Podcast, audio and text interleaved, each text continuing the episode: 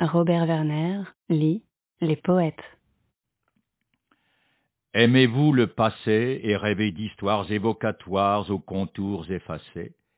Les vieilles chambres, veuves de pas qui sentent tout bas l'iris et l'ambre La pâleur des portraits, les reliques usées que des morts ont baisées, chère, je voudrais qu'elle vous soit chère et vous parle un peu d'un cœur poussiéreux et plein de mystères. Paul Jean Toulet, aimez-vous le passé?